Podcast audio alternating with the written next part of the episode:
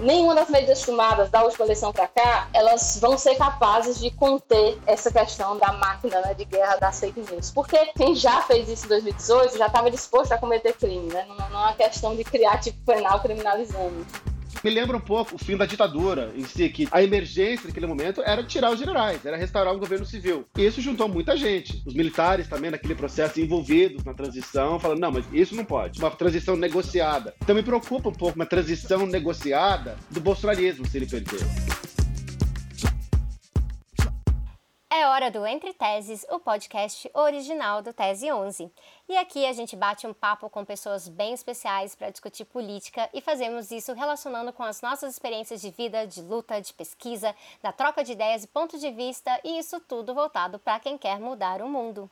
Eu sou Sabrina Fernandes, socióloga, escritora, pesquisadora, comunicadora, militante, fundadora e produtora geral dessa coisa toda aqui. O nosso podcast é um oferecimento dos apoiadores no financiamento coletivo do Tese 11 no apoia.se barra Tese 11 e está disponível nos principais agregadores de podcast, inclusive na Aurelo, uma plataforma brasileira que empodera os produtores de conteúdo. No episódio de hoje, eu recebo aqui duas pessoas incríveis que contribuem muito, cada uma na sua área, e vão nos ajudar a trazer uma perspectiva redonda e combatente sobre o tema em questão. É um enorme prazer receber a queridíssima Natália Bonavides e o tão querido quanto André Palharini. Se porventura você não conhece um dos dois, não se preocupe, deixa eu te contar. André Palharini é professor de História na Hampton Sydney College, em Virgínia, uma das faculdades mais antigas dos Estados Unidos, fundada em 1775. Ele ensina sobre a América Latina, especialmente o período da Guerra Fria. Está no processo de revisão de sua tese de doutorado recebido na Brown University em 2018 para publicação. O livro irá abordar os vários sentidos políticos do nacionalismo no Brasil entre 1955 e 1985. Nascido nos Estados Unidos, mas radicado em Campinas, interior de São Paulo, André comenta frequentemente assuntos políticos na Jacobin, no Republic, The Guardian, Folha de São Paulo e Piauí. Natália Passos Bonavides é advogada popular, feminista, militante na área dos direitos humanos e deputada federal pelo Partido dos Trabalhadores do Rio Grande do Norte. Advogada, graduada em Direito e mestre em Direito Constitucional pela Universidade Federal do Rio Grande do Norte, iniciou sua militância na graduação, quando esteve na direção do Centro Acadêmico Amaro Cavalcante. Foi advogada no movimento dos trabalhadores rurais sem terra, no movimento de luta nos bairros, vilas e favelas, no movimento da população em situação de rua e do Sindicato dos Servidores Municipais de Natal. Em 2016, Natália foi eleita a vereadora petista mais votada na história do PT do Rio Grande do Norte e em 2018 foi eleita a segunda deputada federal mais votada, sendo a única mulher eleita no seu estado. Atualmente na Câmara Federal, é vice-líder do Partido dos Trabalhadores e titular na Comissão de Educação. Esse episódio de hoje trata de uma grande urgência e um grande desafio. É evidente que Jair Bolsonaro é fatal para o Brasil. Sua presidência significa destruição e morte e fome e retrocesso. Eu poderia passar horas aqui listando adjetivos negativos que caracterizam muito bem a gestão Bolsonaro. Mas tem outro ponto: não é só o Bolsonaro. Desde antes das eleições de 2018, tem sido importante enfatizar que não era apenas um hashtag ele não, mas eles não. Bolsonaro não surgiu num vácuo, mas é ao mesmo tempo impulsionador, consequência e sintoma de um fenômeno maior atrelado ao ultraconservadorismo, militarismo, neofascismo, autoritarismo e o próprio golpismo no Brasil. É boi, bala, bíblia, fake news, negacionismos e muita bizarrice. Ele é de extrema direita, mas não de qualquer jeito. Tanto que hoje falamos de bolsonarismo para caracterizar não somente a gestão Bolsonaro, mas todo esse fenômeno por trás dele também. Isso é muito importante para a gente entender que Jair Bolsonaro precisa ser derrotado. Mas, como num caso de um monstro de várias cabeças, o desafio posto pelo bolsonarismo é muito maior. E o episódio de hoje trata disso. É hora.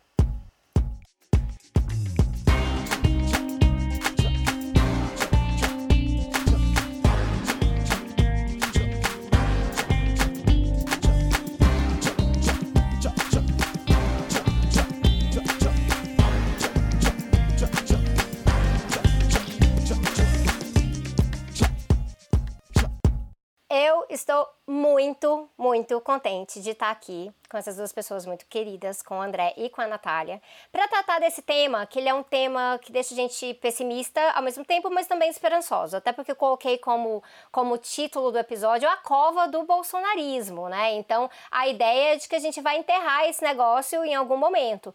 Mas nós sabemos que trata-se de uma tarefa muito delicada e que a gente está numa situação em que eu tenho uma certa impressão de que o pessoal está começando a cantar a vitória antes da hora, tanto em relação a, uma possível derrota do Bolsonaro, numa derrota eleitoral, porque a gente já tem as pesquisas que apontam realmente para uma liderança é, forte do Lula. Embora eu não gostaria de falar que é uma liderança folgada, porque a gente sabe que vem muita coisa por aí pela frente também, mas é porque o, o Bolsonaro foi perdendo apoio dentro da própria base ali, né? A partir do momento que o seu governo foi de decepcionando alguns dos aliados, pessoas foram pulando do barco, mas a velha história é que tem uma galera que pulou do barco do Bolsonaro, mas pulou do barco do bolsonarismo em si. Eu acho que isso aí já é uma outra questão. E a gente quer, quer explorar um pouco disso e, e inclusive além. E aí, aproveitando aqui é, nossas presenças ilustres, eu queria começar passando a bola para o André com comentar um pouquinho, né? O que, que é essa diferença, então, entre o Bolsonaro e o bolsonarismo, essa relação do bolsonarismo com o restante da direita, inclusive essa direita que a gente às vezes se refere como uma nova direita, né? Uma direita é, renovável, é, renovada, que é, tem outras ferramentas de atuação. Você pode falar um pouco pra gente já, André? Sim, bom, primeiramente agradecer o convite, né, Sabrina? Nós estávamos falando antes, uma honra enorme para mim conversar com você, com a Natália. Gente, se fosse só vocês duas conversando, eu estaria na primeira na frente lá, só escutando, só olhando assim. Então, eu acho o seguinte, para mim o interessante do bolsonarismo como fenômeno histórico é que, né, tem a figura do Bolsonaro e tem o bolsonarismo é, como fenômeno político. Eu acho que as duas são muito interessantes. Primeiro, Bolsonaro como figura, né? O Brasil já teve é, militares no poder, claro, né? Nos, nos, primeiros momentos da República, da ditadura, é claro. Eu acho que o que difere Bolsonaro como ator político é que nunca o Brasil teve um presidente é, militar de tão baixa patente, né? E isso, isso é diferente do que um Gás ou Médici da vida. Eu acho que o Bolsonaro e o bolsonarismo, ele se influencia por isso, é realmente um movimento que se, é baseado no, no, no guarda, na, na, esquina, né? O cara que está lá na fazendo é, fazendo uma ronda, sim. Ronda, isso, fazendo os rounds, fazendo a ronda dele. E o cara que gosta de ser respeitado, né? Ele gosta de, de escutar, ô seu guarda, oi não sei o quê. O nível mais alto, né, de política, de ter que construir alguma coisa, não lhe interessa eu escrevi um, um, artigo, um capítulo sobre o Bolsonaro para um livro aqui nos Estados Unidos, sobre ditadores, autocratas tal. Então eu li muita, muita cobertura da, da, dos jornais de quando ele estava fazendo essa transição né, de capitão para vereador. E as pautas era, era isso, era sobre valorizar né, o, o, o policial, o bombeiro, porque nessa visão, eu acho que bolsonarismo é, é muito isso, quem tem a legitimidade né, para falar de assuntos públicos, não é movimento social, não é deputado eleito, não é senador, é o cara que, nessa lógica, que se arrisca, né? Que o cara que toma tiro, o cara que tem a coragem, quer saber? Na hora do vamos ver, esse cara, e quase sempre homem, né? Tem que ter uh, o poder decisório. Então, como eu acho que o Bolsonaro como figura, por isso que eu gostaria muito de ouvir vocês, é o quanto que nós podemos separar o Bolsonaro e o bolsonarismo, porque eu acho que é um fenômeno muito entrelaçado do, da, da, figura do capitão frustrado, né? Com, aliás, isso também vem, vem desde o seu início na, na sua carreira política, frustração com o general, falando que não, esse cara é um bunda mole, não sabe liderar soldados, com esse movimento mais amplo de que, olha, você quer saber? Políticos, né, movimentos sociais, não têm legitimidade nenhuma, não tenho que respeitar eles, não tenho que escutar eles, que se danem, quem, quem tem poder decisório é isso, é o, é o guarda, é, o, é essa cultura bélica né, de baixo patente. Então eu começaria com isso. Isso é interessante, André, porque assim, muitas vezes nos estudos de autoritarismo que a gente tem feito, né, e no meu pós-doutorado a gente tem é, trabalhado muito nessa temática, se pensa muito nessa figura assim do grande, né, do, do grande líder autoritário, mas o, o, Bolsonaro ele realmente inspira essa coisa da pequena autoridade do cotidiano, que tá ali, inclusive abusa no cotidiano, mas também faz aquela brincadeira, tá com, tá com as pessoas por ali, né, tem aquele contato, e isso tá de uma forma ou outra muito enraizado nessa,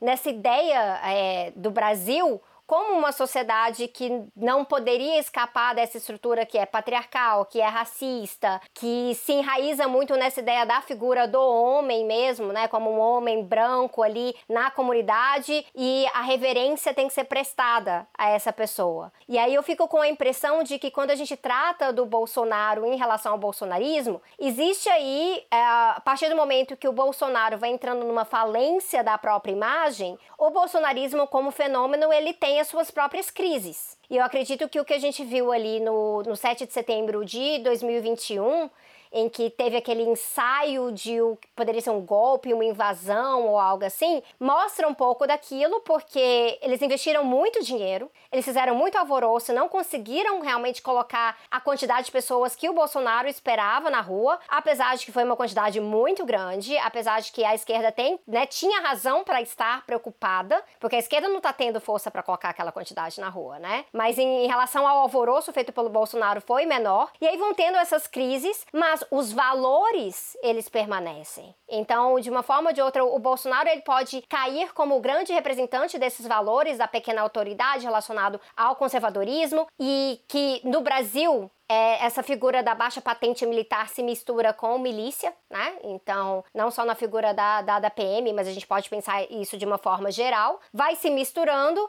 e esses valores seguem muito enraizados, né? Seguem muito enraizada a questão do fundamentalismo religioso, que está atrelado é, à própria eleição do Bolsonaro também. Então, pode ter uma falência da figura dele e dos filhos, assim espero, porque aqui a gente está falando é, de algo mais amplo, né? São os Bolsonaros. E tem esses, o que a gente poderia falar dos Bolsonaros é, honorários, por exemplo, que é aquela, é, aquele fenômeno que a gente viu durante a eleição de 2018 de pessoas colocando Bolsonaro no nome, né? É, para serem candidatos, como quase como um nome fantasia. Então, de uma forma ou de outra, tem uma certa reprodução personalista em outras figuras também, assim como segue uma reprodução dos valores. Claro, com menos força. Se o Bolsonaro é derrotado nas urnas, perde força, mas não perde tanta força quanto teria sido se ele tivesse sido derrotado de uma outra forma, né? O que, que você acha, Natália? Eu concordo, Sabrina, mas antes eu queria te agradecer pelo convite, né, da deixar um abraço também, André. Fiquei super honrada, até porque eu sou, né?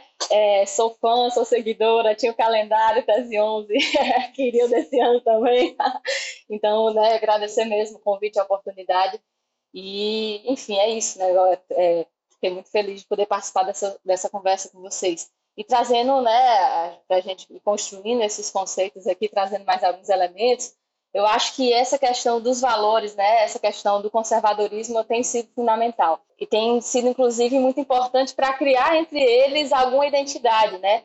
Não só em relação àquilo, àquilo que eles defendem, mas também em relação àquilo a que eles se colocam de forma contrária. Então, aquela ideia do inimigo comum, né? Aquela ideia de que a gente precisa é, impedir o comunismo de voltar, que a gente precisa metralhar os petistas, né, que coloca é, é, de forma muito criminalizadora a existência dos movimentos sociais, dos movimentos populares, eu acho que é uma marca muito forte também desse setor. Né? E em relação a esses valores conservadores, eu acho que uma característica desse setor da extrema-direita brasileira, né, que é o bolsonarismo, sim, acho que essa característica que foi implícita aqui, né, talvez né, a gente não tenha é, nominado, mas que o bolsonarismo é de extrema-direita, que existe também é, esse, esse fator dos valores é, intrínsecos também é uma marca muito forte, né? E eu acho que aqui no, no nosso país isso significou é, uma aliança muito forte também com aqueles setores que se apresentam como defensores de uma política econômica neoliberal, né?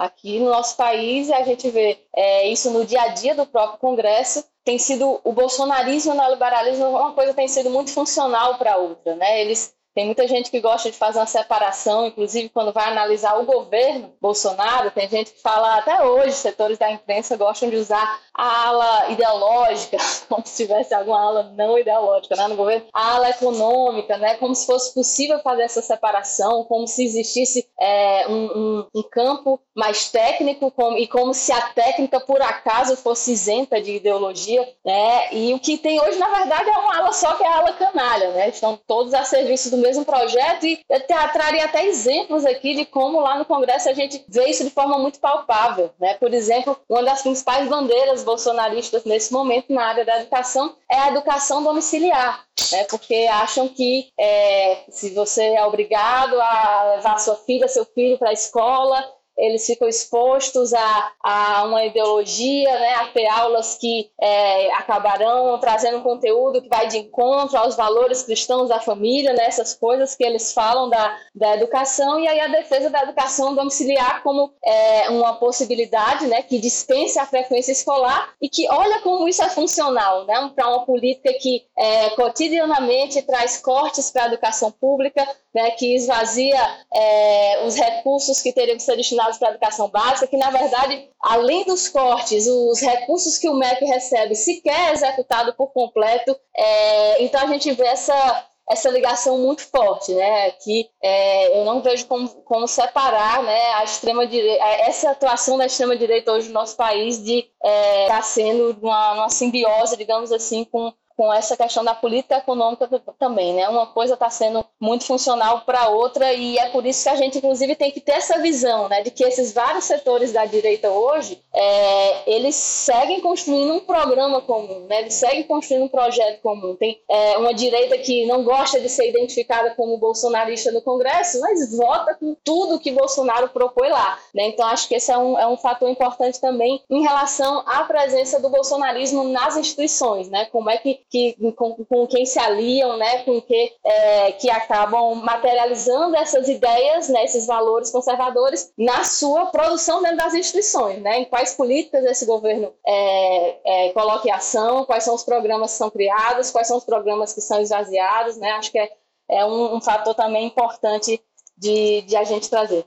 Eu acho importante, pegando desse gancho, a gente traçar aqui essa conexão sobre essa falsa separação, né, entre a política econômica e o que eles chamam de da, da, da tal da pauta ideológica no geral. Eu acho que um exemplo bom que a gente tem aqui que na verdade é sobre uma situação muito ruim, é justamente sobre a questão indígena, né? Então a, tem a figura da Damares, que é, é, uma grande representante do bolsonarismo, que se a gente estivesse tratando de um outro governo de extrema-direita conservadora, a Damares poderia se encaixar muito bem nesse processo, porque ela traz uh, um pouco disso, né? Ela vem do campo religioso, onde existe um pouco é, dessa, é, dessa pequena autoridade no cotidiano, no cotidiano ali, e ela tem essa obsessão com a, com a política indígena. Isso é muito claro, né? Tanto que foi, foi fruto de disputas entre qual, como seria a jurisdição da política indígena no governo Bolsonaro, e muito disso é relacionado a um projeto religioso colonial, que é realmente de apropriação, que é de pacificação, que a gente não pode tratar como isolado de forma alguma de pautas como a questão do marco temporal, que é um absurdo que a gente esteja lidando, porque continua, né, pedindo vista, aí volta novamente, aí tem que ter mais mobilização, pedem vista novamente, e a gente precisa derrotar e enterrar a questão do marco temporal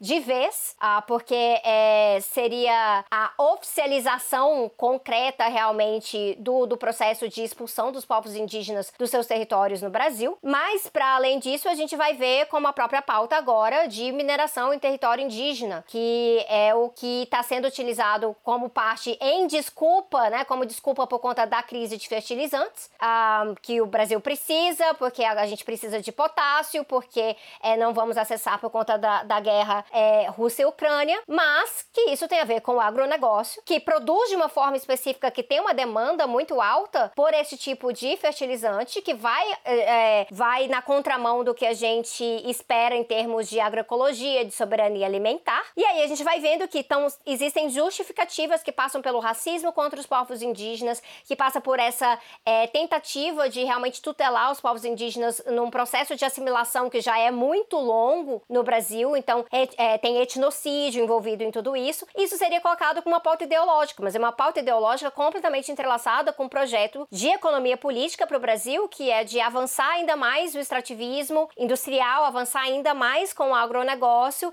e garantindo que os principais ah, aliados do governo, tanto no sentido dos empresários que estão aí, mas também dentro do próprio Congresso, estejam satisfeitos Então essa separação ela é sempre uma separação muito artificial. E me preocupa que a esquerda muitas vezes caia também nessa separação, que é o que a gente vê no tal da, da, da conversa sobre a cortina de fumaça, né? Então muitas vezes quando essas figuras do bolsonarismo falam coisas horrorosas, e aí o pessoal fala, ah, mas isso é para distrair de uma pauta econômica muito mais importante, como se fossem separadas. E não são. E aí a gente vê que ah, eles conseguiram, no, no bolsonarismo, com essa ideologia muito conservadora, criar armadilhas para a própria esquerda. Porque aí não, não consegue se combater nem no aspecto econômico, realmente. A gente, nos últimos anos, perdeu de lavada em tantas pautas. E também travamos uma batalha interna na esquerda para convencer os próprios companheiros de que sim, temos que falar de feminismo, sim, temos que falar de antirracismo, é, sim, temos que defender pautas LGBT. E a gente vai acaba que meio que andando em círculos e se enfraquece, né, nesse processo. Uma coisa que eu acho que o bolsonarismo conseguiu fazer, e aqui eu vou testar uma hipótese que vocês estavam falando, eu estava refletindo aqui, como que o bolsonarismo conseguiu agregar, né, Sabino falou os milicianos, né, é, forças anti-indígenas e tal, eu acho que uma, uma coisa que liga esses interesses é uma forma de bolsonarismo como desoneração. Assim, desoneração moral, né, para uma certa tendência machista, que não quer saber de, de LGBTQ, não quer mais, mas desoneração para quem quer, né, é, seguir no desmatamento, contra povos indígenas, uma certa desoneração que é uma visão, eu diria, uma visão anti-estado, anti, de anti-estado, de anti-governo. E isso conseguiu, eu acho, de, certa, de certo modo, prometer para vários setores diferentes é, resultados em um governo em que a prioridade não é governar, não é né, construir, feito eu falei, instituições, ou, novos programas tal, mas sim desonerar. Assim, você que não quer saber disso, não precisa saber. Você que quer desmatar, pode desmatar eu acho que, não sei se a, se a esquerda conseguiu uma, uma forma de, de, dialogar com esses vários setores que são tradicionalmente né, mais ligados ou mais simpáticos à esquerda, para entender que não, para você, você também está, né, tá, tá, tá incluído nessa, né, nessa visão. Bolsonarismo conseguiu fazer isso, embora haja, enfim, rachas agora ao longo desse governo, mas eu sei porque, né, de forma, assim, gente que eu conheço tal, que, não, eu acho muito ruim mais X, não, eu acho ruim mais Y.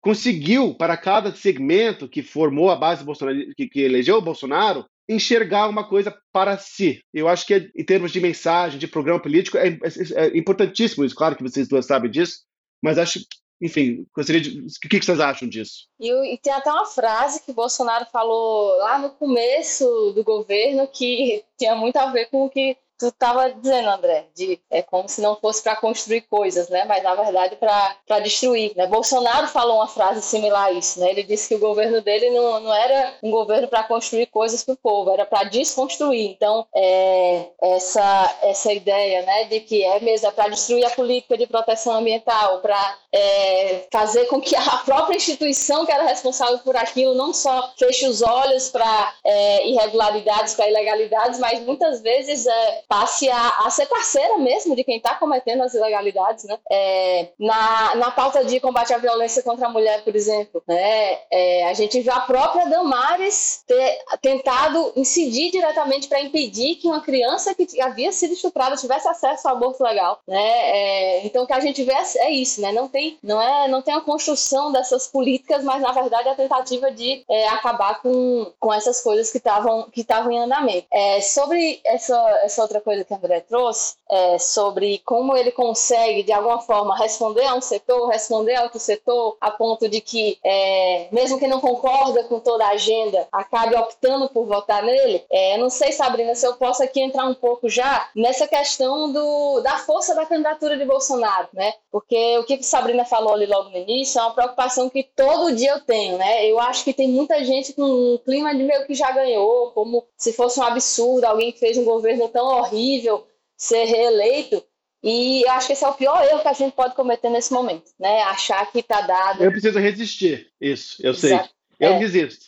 Resista, porque é o que a gente vê, inclusive, não só se a gente for analisar as tendências das últimas pesquisas, né, que mostram sim uma recuperação gradual de Bolsonaro, mas se a gente vê como está sendo a ação de Bolsonaro, é para a gente ter muita preocupação, é para a gente saber que vai ser uma eleição duríssima, que a gente vai ter que fazer assim, a campanha das nossas vidas. E aí eu ia trazer aqui três elementos, né, que dialogam com isso que André trouxe. Bolsonaro está se movimentando em vários terrenos, né? Ele não está parado, ele não está não tá só fazendo política através da, do governo, tampouco está só se limitando à rede social, ele está jogando em vários terrenos, né? E ele está dando resposta às suas bases, ele nunca parou de fazer isso, né? Muita gente achou que ah, agora o Bolsonaro está aliado do Centrão, agora ele vai ficar com, com o bico calado, não vai mais falar aquelas bizarrices. Mas foi o contrário, gente. Aí que ele fica à vontade, porque ele sabe que tem gente segurando a agenda lá no, no Congresso e ele pode seguir sinalizando, né? Falando aqueles comentários absurdos, né? Que inclusive muita gente, muitas vezes acaba tendo que é, fazer a gente debater esses temas é, que ele traz da, da forma mais abjeta, né? Como fez agora, um dia desse, no 8 de março, né? Dizendo que as mulheres estavam praticamente integradas à sociedade. Mas é um fato, né? Então aquele, aquele percentual que é bolsonarista raiz, ele nunca deixou de receber sinalizações de Bolsonaro. Inclusive, não é à toa que ele é tão resiliente, né? Tem essa parcela que tem essa identidade ideológica com ele mesmo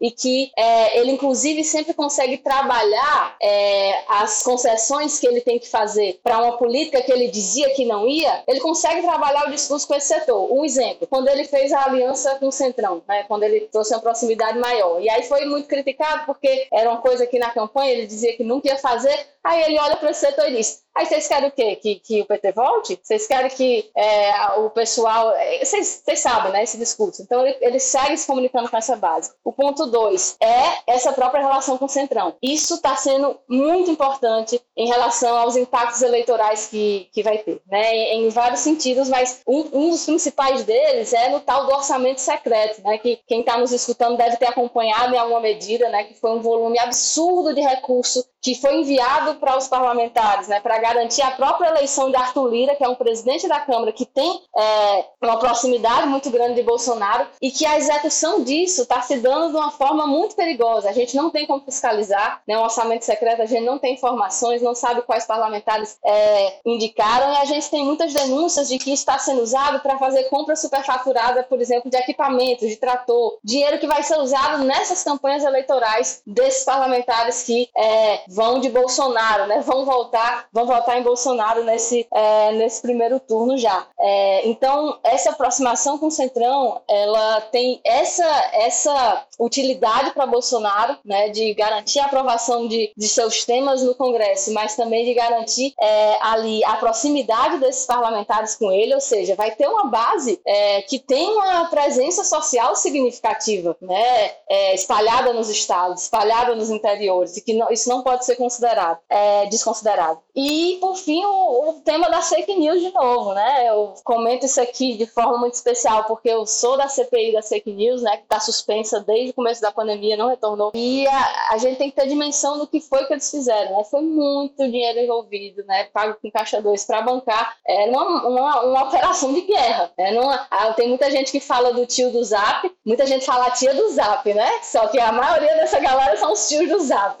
É muito injusto com as tias. Pelo tiozão. Mas é, o tio do Zap, não, não, é ele o problema. Não, não, gente, ele tá ali na ponta, às vezes até acreditando naquilo. Nenhuma das medidas tomadas pelo Tribunal Superior Eleitoral, pelo Congresso Nacional, nenhuma das medidas tomadas da última eleição para cá é, elas vão ser capazes de conter essa questão da, da máquina né, de guerra da, das fake news. Porque, gente, quem, quem já fez isso em 2018 já estava disposto a cometer crime, né? Não, não, é uma questão de criar tipo penal criminalizando, né? Não é disso que se trata. É, e é outra coisa para a gente acender esse, esse, esse alerta, porque para combater fake news, sinceramente, né? A gente está debatendo projeto de lei, tá, tá vendo medidas de, de regulamentação eleitoral, mas a real é que vai ser fazendo campanha, conversando com o povo, é o único antídoto realmente eficaz. Enfim, me estendi aqui, Sabrina, porque é, é um tema que me preocupa muito. Esse clima já ganhou como se Bolsonaro fosse um, um, um candidato fraco. Não é, é um candidato forte, que está com tendência de recuperação e que vai ter é, esses fatores aqui trabalhando a seu favor e que vão vir com tudo na época da eleição. Até porque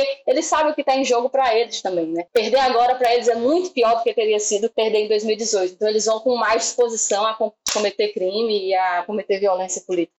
Até porque, assim, para a figura do Bolsonaro nesse é, histórico recente de democracia liberal no Brasil, não ser reeleito é complicado, que nem foi pro próprio Trump, né? Então, assim, há uma expectativa de que presidentes eleitos se reelegem para um segundo mandato. Então, seria uma vitória, uma derrota complicada para ele, mas mesmo assim, o que nos coloca, o que você trouxe aí, Natália, dessa questão do próprio Centrão, é que, mesmo se saia Bolsonaro, vai ter uma base bolsonarista ainda no Congresso, que o próximo presidente vai ter que lidar. E tem sido algo que parte da esquerda tem começado a bater na tecla, mas eu acho que a gente tem que enfatizar mais ainda, é que a, a campanha não é uma campanha só para eleger uma alternativa para a presidência, mas é também para tentar mudar um pouco da correlação de força no legislativo, que é muito delicada, né? Então, é, é várias das pautas, e aí talvez você, por estar ali dentro no olho do furacão, possa confirmar ou trazer alguma nuance para mim nesse sentido, mas a impressão que a gente tem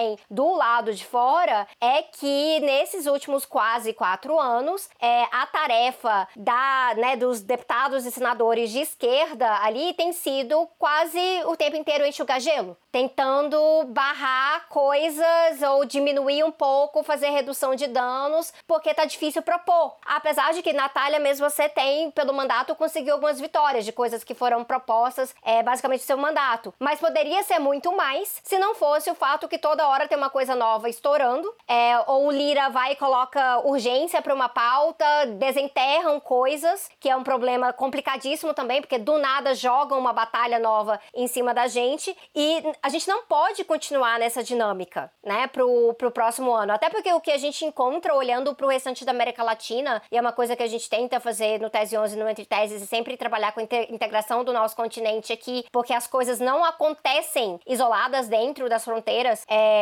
em lugar nenhum do mundo, mas a América Latina tem uma sinergia muito especial nesse sentido, que é o que o Pedro Castillo tá enfrentando no Peru, né, que é uma segunda tentativa, né, de destituição, de impeachment, é, vindo de um congresso que é muito conservador que desde o começo queria tirá-lo. Então não era só a figura da Fujimori, né? Então, a, da mesma forma que quando a Dilma foi eleita ali no segundo mandato ali, que foi uma eleição puxada, né, mais estreita, não era a figura do Aécio. O Aécio perdeu total protagonismo depois. Foi uma movimentação ali de uma direita conservadora organizada para realmente já emplacar a narrativa do golpe logo de cara. E aí os protagonistas viraram outras figuras, inclusive o próprio vice-presidente né? Que é uma grande preocupação nesse sentido. Mas o Castilho está enfrentando isso. A gente vê agora, por exemplo, a Xiomara Castro em Honduras com umas propostas muito interessantes. Eu que acompanho muito na pauta ambiental, é, inclusive de rever contratos de mineração e coisas assim. E a gente sabe que já tem um congresso ali preparado para ir para cima. Então, o que a gente enfrenta para derrotar o bolsonarismo é entender que existe um legado, são vários herdeiros e que eles vão tentar segurar a política o máximo possível e atrapalhando onde quer que seja. Sabrina, só, só queria te ouvir. Como que você enxerga o Boric nisso? O Boric é uma mudança de paradigma ou é porque né, o rival era muito, muito ruim? Então, como é que você enxerga o Boric nesse cenário? A gente chegou a né, tratar o Cast como como se fosse um Bolsonaro chileno, né? Porque o Castro também tem várias relações é, com uma herança de tanto de discurso, mas de ligação até familiar mesmo, né? Com a questão fascista. Então a gente percebe isso que é como um paralelo entre o Castro e o Bolsonaro. Mas o processo do Boric, na, no meu ponto de vista, ele vem de uma construção diferente do que a gente enfrenta no Brasil. Então há um movimento de base muito mais organizado ali que colaborou com esse processo eleitoral. Então o Boric Para mim, ele, ele, surge muito mais como uma consequência do que um começo de uma nova era. Então, uma consequência de algo que tem sido construído há uma década, pelo menos. Ah, e ali existe o diferencial que é a batalha constitucional, que é se livrar da, da Constituição é, do Pinochet. E agora estão votando, nesse, nesse momento, estão votando a nova Constituinte. Vai ter o processo de realmente é, garantir que essa Constituição ah, seja validada e implementada. Eu acho que esse é o grande desafio do governo Boric. E aí coloca no numa situação diferente do que a gente encontra no Brasil, que apesar de que sim, eles vão ter que enfrentar ali uma base que é atrelada mais ao Pinheira do que ao Castro, eu diria, né? Porque o Castro ele chega meio que fora do establishment chileno, Ele não era quem as pessoas esperavam que ia ter tanta força. Ele vai, ele tem muita força, mas ele não conseguiu emplacar, porque havia esse movimento de base melhor preparado. Isso a gente não tinha em 2018 para segurar. O Bolsonaro vem de fora do, né, desse establishment da direita que a gente conhece majoritariamente como PSDB, né, que, que dominava muito no cenário brasileiro. O Bolsonaro vem por fora, mas o nosso movimento de base não conseguiu segurar. A gente já tinha apanhado com muita, né, com muita frequência e gente, o maior exemplo sendo o próprio golpe ali em 2016. Mas para além disso aí, é, nossa esquerda fragmentada não deu conta do recado. A esquerda chilena também tem as suas fragmentações, também sofre de sectarismo, mas há uma sinergia maior ali para garantir certas coisas. E, e, aí isso vai entrar, né, em toda uma análise do que seria uma nova maré rosa é, para o nosso continente. E eu acredito que, por exemplo, caso é, o Lula seja realmente eleito, é, vai ter realmente um diferencial, porque além da, da economia brasileira ser muito maior, é, o Bolsonaro foi um, sim uma figura estabelecida, né? Então não é como o Castro que veio se estabelecendo e aí já levou essa, essa derrota eleitoral logo de cara. A gente está falando de quatro anos de governo aí que mesmo que ele tenha caído em popularidade, mesmo que ele tenha perdido aliados, há possibilidade sempre de reorganização, inclusive em torno de outras figuras. Os, os próprios filhos, filhos dele continuam muito presentes nisso aí. Então, eu acho que a gente enfrenta desafios mais delicados nesse sentido. Por isso que eu olho muito para o Chile com um olhar mais esperançoso, mesmo sabendo dos próprios limites do processo ali, do que o meu olhar para o Brasil. De fato, eu acredito até que, é, em termos de própria esquerda no Brasil, a gente ainda está umas décadas atrás para uma possibilidade de grande renovação. Porque a gente tem figuras no meio institucional é, jovens, arejadas, Natália aqui sendo um exemplo delas, mas a gente sabe que isso é uma minoria no nosso campo também. Então, os nossos desafios são muito, muito delicados, mas eu colocaria que, é, embora a gente não tenha. Eu não acho que, caso o Lula seja eleito, uma ameaça direta seria algo como o Cassidio está enfrentando agora, o próprio Congresso se reorganizando nesse sentido para já pautar golpe logo de cara, porque a gente já vem de um golpe muito recente, mas podem vir vários entraves, inclusive do próprio Bolsonaro não querer reconhecer as eleições, que é algo diferente. O Castro foi lá e concedeu a derrota. E o Bolsonaro é muito mais imprevisível. Algo que para mim é muito emblemático do Bolsonaro foi algo que aconteceu ano passado que teve a ver com a renúncia do, dos chefes das forças, né, das forças armadas, que foi ele pedir para um caça, para colocarem um caça para voar abaixo, para estourar as vidraças do STF. Então, isso para mim tá, tá num nível de bizarrice que é muito particular. Que lembra um pouco do Trump, mas é um jeitinho específico do Bolsonaro. E Sabrina, é, eu ia comentar isso que eu comentei há, pouco, as preocupações com o Bolsonaro candidato, né? Dele ser um candidato forte, dele estar tá atuando em várias frentes, dele não estar tá se resumindo à atuação dentro da institucionalidade, né? Mas seguir mobilizando aquelas suas bases. Mas também tem o, tem o Bolsonaro, o Bolsonaro golpista, né? Que foi uma característica dele, que ele nunca escondeu. É, inclusive, muita gente né, da direita é, disse que se arrependeu do voto, como se alguma característica dele fosse escondida antes das eleições, mas enfim, é, que, que mudem o voto, né? Mas o que eu ia dizer é sobre essa característica golpista, né? Ainda mais num, num cenário em que, um, se tem uma coisa que Bolsonaro fez com eficiência nesses quase quatro anos, foi essa questão da liberação do armamento. Não foi da, da forma como ele queria, na intensidade que ele queria, mas foi muito significativo, né? É, e acho que isso traz um elemento a mais, né? A própria presença do bolsonarismo em alguns setores da segurança pública.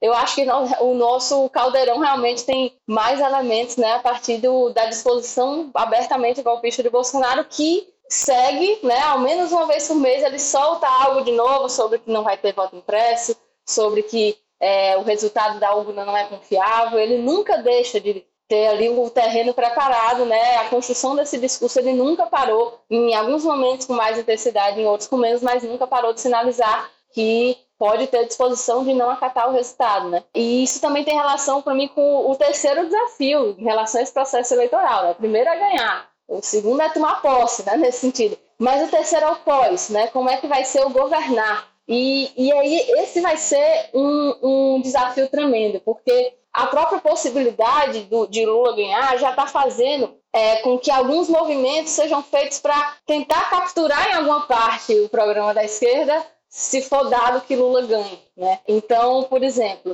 tem agora de ontem para hoje foi instalado no, no Congresso, na Câmara, aliás, um grupo de trabalho para debater semipresidencialismo. Eles falam que isso é algo que é para valer só depois de 2030, né? Que não é algo caso, não é algo de casuísmo, né? Que não é algo só porque é, tem esse, esse risco de Lula voltar. Mas a gente sabe que ali no Congresso, quando as coisas as coisas entram de um jeito, começam de um jeito, o jeito que saem é impossível prever. E logo agora, né? Logo nesse ano, no ano de eleição, no ano em que está posto o retorno de uma figura como Lula para a presidência, se passa a debater sempre presidencialismo, pensando assim, quais seriam as formas de esvaziar o poder de um presidente eleito, né, para garantir que a agenda posta não seja a desse presidente, não seja essa vitoriosa nas urnas, e sim a que consiga maioria no Congresso, que a gente sabe, né? Mesmo quando a gente consegue eleger presidentes com o perfil popular, isso não tem correspondido à composição do Congresso, né? Então, o semipresidencialismo na, na prática significaria desviar o resultado de uma eleição, né, para um diferente daquele eleito nas urnas. E a própria questão das alianças que estão em debate, né? É, acho que é público e notório que dentro do meu partido, o Partido dos Trabalhadores, está posta uma discussão sobre o vice de Lula, né, sobre essa possibilidade que se desenha como provável e forte de que Alckmin seja o vice de Lula. E a gente sabe o que é que isso significa, né? A gente sabe que é, de certa forma, um movimento de, de,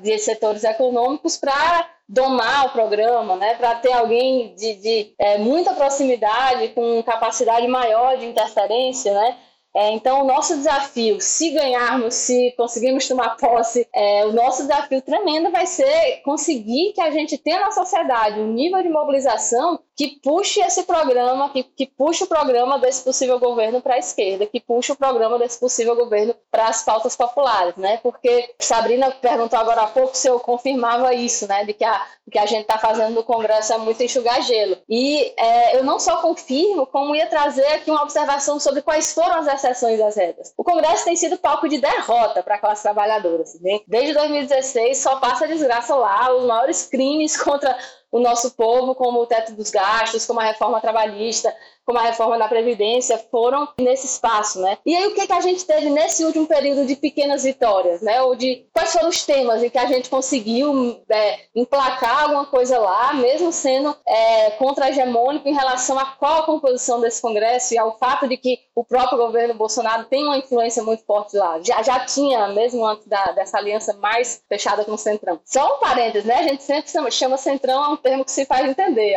Por óbvio que não são partidos de centro, né, gente? São partidos de direita que têm essa relação sempre fisiológica muito forte com os governos da ocasião. Mas foram temas como auxílio emergencial, né? É, a Lei Aldir Blanc, que foi do auxílio emergencial para a cultura, a própria questão do Fundeb, né, que é aquele fundo da educação básica, de, do, desse fundo ter se tornado permanente, não o contexto ideal, não o contexto que a gente queria, mas é, o fundo se tornou permanente para financiar a educação básica. Há o nosso projeto de lei da suspensão dos despejos, que também cheio de limitações, né, por exemplo, não protegeu as áreas rurais, né, uma derrota enorme que a gente sofreu, isso um ano depois de começar a pandemia. Mas o que, que teve em comum nesses temas? Né? Foram temas de forte mobilização. O auxílio emergencial, gente, foi um, um negócio assim. É, é, o meu primeiro mandato de deputada federal, antes eu era vereadora, mas de, de, dessa experiência de quase quatro anos até aqui, não lembro de um tema com tanto apelo, né, com tanta pressão popular como esse do auxílio emergencial. A Lei de Blanc teve comitês construídos em todos os estados do nosso país para pressionar para aprovação. Né, o Fundeb não teve um deputado que não recebeu centenas de mensagens de ligações dos trabalhadores trabalhadores da educação. Né? Esse do despejo, é, os movimentos de luta pela terra e os movimentos de sem-teto se, se envolveram muito. A gente foi atrás da é, de setores religiosos, né? A gente foi atrás de, da, de entidades né, da Defensoria, do Ministério Público Federal. Por que, que eu estou dizendo isso? Né? Porque nessa conjuntura tão horrível de governo Bolsonaro, de pandemia no meio, a gente ainda teve algumas vitórias. Foi minoria, muito minoria.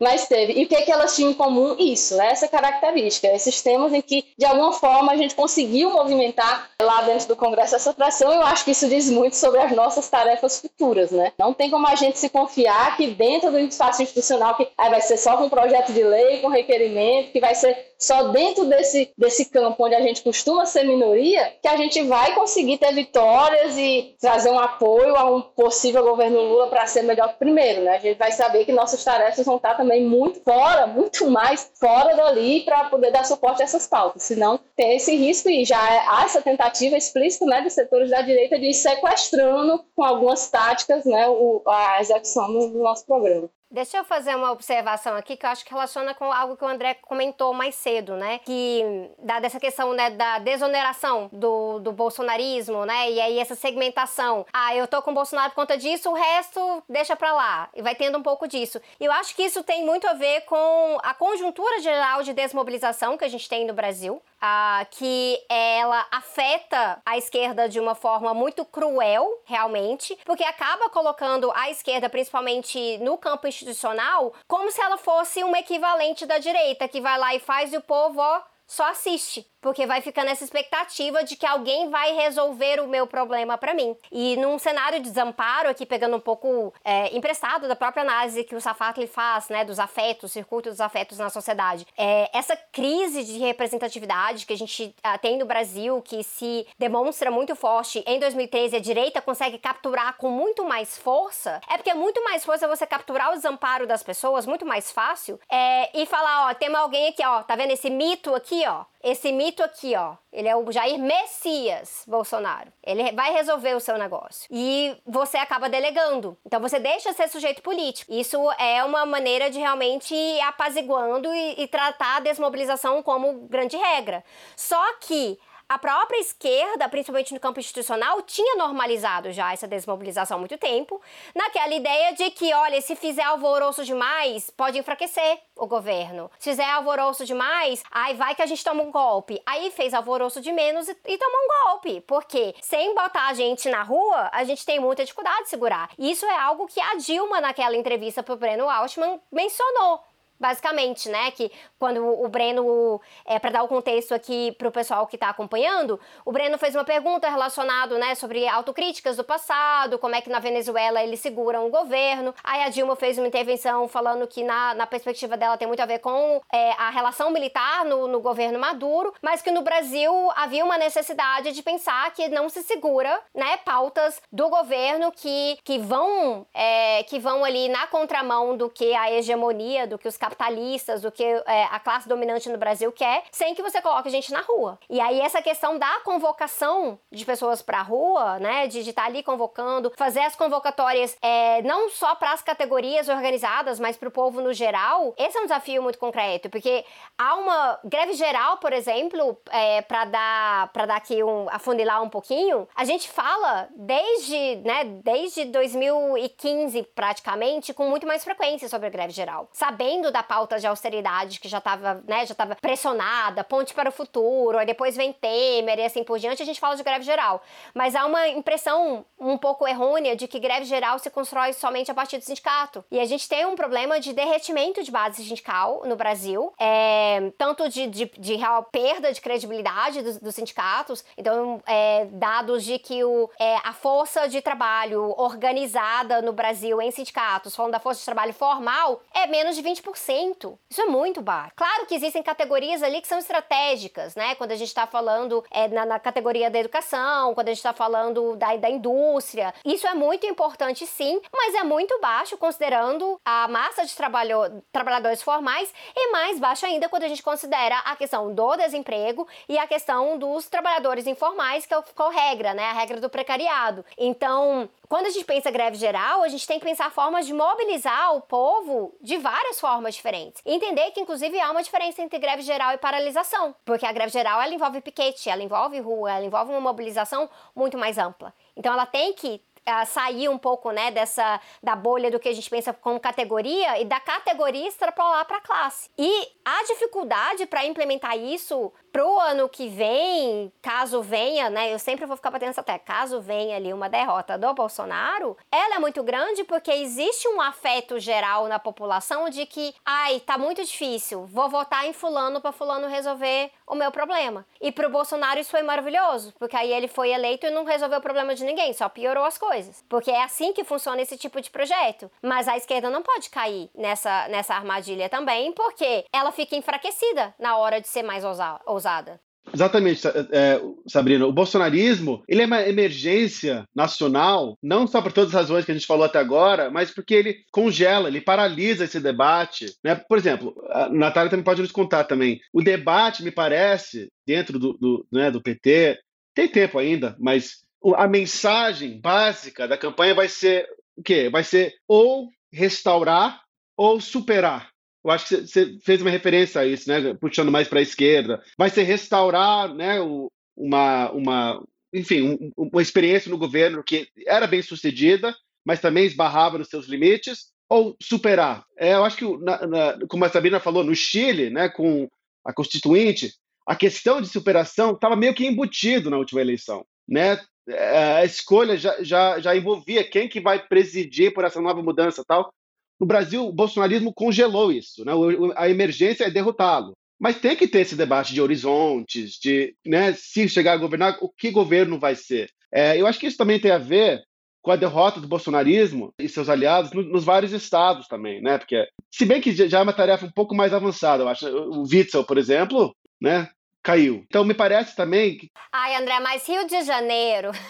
Não, é outra história, pois é. É, Rio de Janeiro, Rio de Janeiro, acho que ali a gente podia fazer uma análise de como se fosse o seu próprio país, né? Porque quando você olha para a eleição é, dos governos, falando tanto da capital aqui quanto no, no, no, nível do governo estadual ali, é meio delicado. Não, é, pois é, é verdade.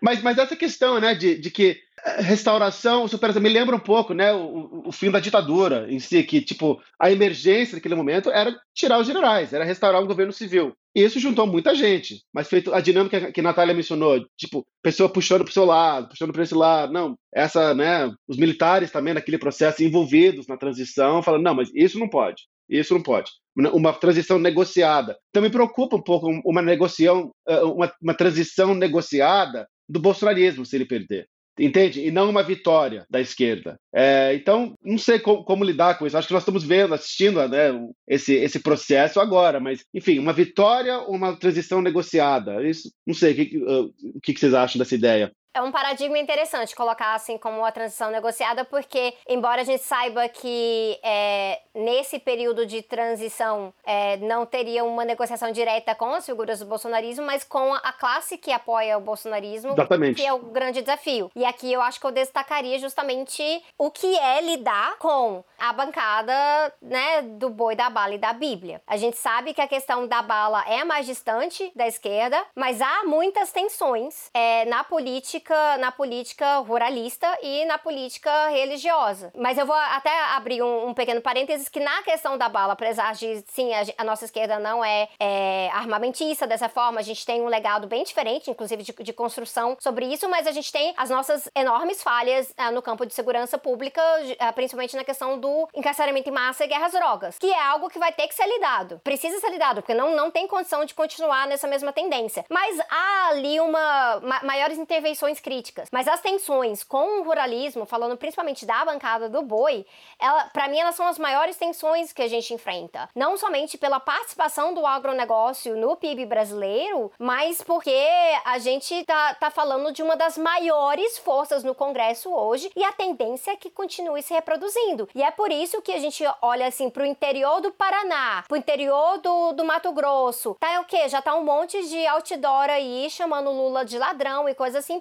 paga o quê? Com o dinheiro do agronegócio. Hum, é só fazer um, um, um parênteses, que no projeto que a gente conseguiu passar, que virasse lei da suspensão dos despejos, foi a bancada do boi que retirou é, a proteção das áreas rurais, né? E aí a gente lá na negociação, tentando, não, isso aqui vai ter impacto em tais, é, essas ocupações são em áreas em que não tem nenhuma produtividade. Aí a resposta, para a gente é uma questão de princípio. Ou seja, é, mas são fortes, são bancadas enormes. Quando junta essas aí que Sabrina falou é, um, é uma maioria mesmo, né? que, que você tem, que não corresponde à, à composição social, né? O Congresso segue tendo essa distorção enorme de uma composição em que tem menos representação de classe trabalhadora do que dos poderes econômicos, e é, eu não sei o quanto isso vai ser diferente no próximo, né? Acho que é um. Sabrina mencionou também mais cedo, né? Que a gente tem que prestar muita atenção nessa campanha de que, para além do presidente, vamos votar em, outras, em outros cargos, né? E é muito ruim ficar lá amarrado, né? Não ter maioria para passar a menor coisa, assim, de, de, sei lá, se a gente for querer retomar o Bolsa Família, como é que a gente vai fazer é, para aprovar lá, né? Aí vai ter que negociar com esses setores, quais os termos de negociação. Então a gente precisa muito fortalecer esse campo também lá dentro, porque é muito complicado hoje, né? Eles têm, assim, atualmente eles estão passando coisa, não, é uma facilidade, assim, temas seríssimos, mudanças na Constituição, que é em um dia segue sessão até de madrugada, vai. Lira é, manteve o modo virtual, mesmo após liberar máscara, né? Dentro, liberar os de máscara dentro do Congresso, então não se trata mais de uma questão relacionada à, à crise sanitária, é como se fosse um novo modo de funcionamento do Congresso, essa possibilidade de trabalho remoto e que, ah, tem muita gente que pode parecer é bom, vai gastar menos com passagem, etc. Gente, o que acontece é que não tem mais debate político sobre as coisas. O tema dos combustíveis tinha é, uma dezena de deputados lá presentes, porque era um dia, inclusive, que não costuma ter sessão, então, né, ele é, conseguiu mesmo reduzir ao máximo a presença física nesse dia para ir colocar em pauta e é, eles estão passando a boiada com muita facilidade, assim, né? Até nossas ferramentas de obstrução da sessão, elas ficam lá quase simbólicas, né? Se, se as pessoas não estão lá presencialmente. Então, uma luta que a gente está fazendo é para o retorno é, presencial, porque é, o trator está com toda a velocidade nas pautas deles, nesse nesse, nessa modalidade. É, da forma que está hoje, não tem como chegar lá e ocupar a mesa e sentar na cadeira do Lira, né? Lembrando aqui da, da imagem da Erundina no passado, fazendo isso. Então, uh, é, não dá, não dá para obstruir dessa forma. É realmente é algo que está fazendo que já estavam fazendo as coisas a toque de caixa, agora vai ficando muito mais simples fazer isso. E a tendência é que se essas mesmas pessoas são reeleitas, é, para um próximo mandato, é, vão continuar ou aprofundando o que já estão fazendo hoje, ou qualquer necessidade ali de trazer outros projetos em parceria com o governo no executivo, isso vai ser atropelado. No próprio encontro que a gente teve com Lula recentemente, ele tem batido muito nessa tecla. Não adianta, ele mesmo tem falado, não adianta só eu. Vocês têm que eleger um congresso que eu consiga trabalhar com esse congresso. E olha que eu tenho muita divergência com Lula sobre como ele enxerga a governabilidade, mas nesse ponto ele tá certo.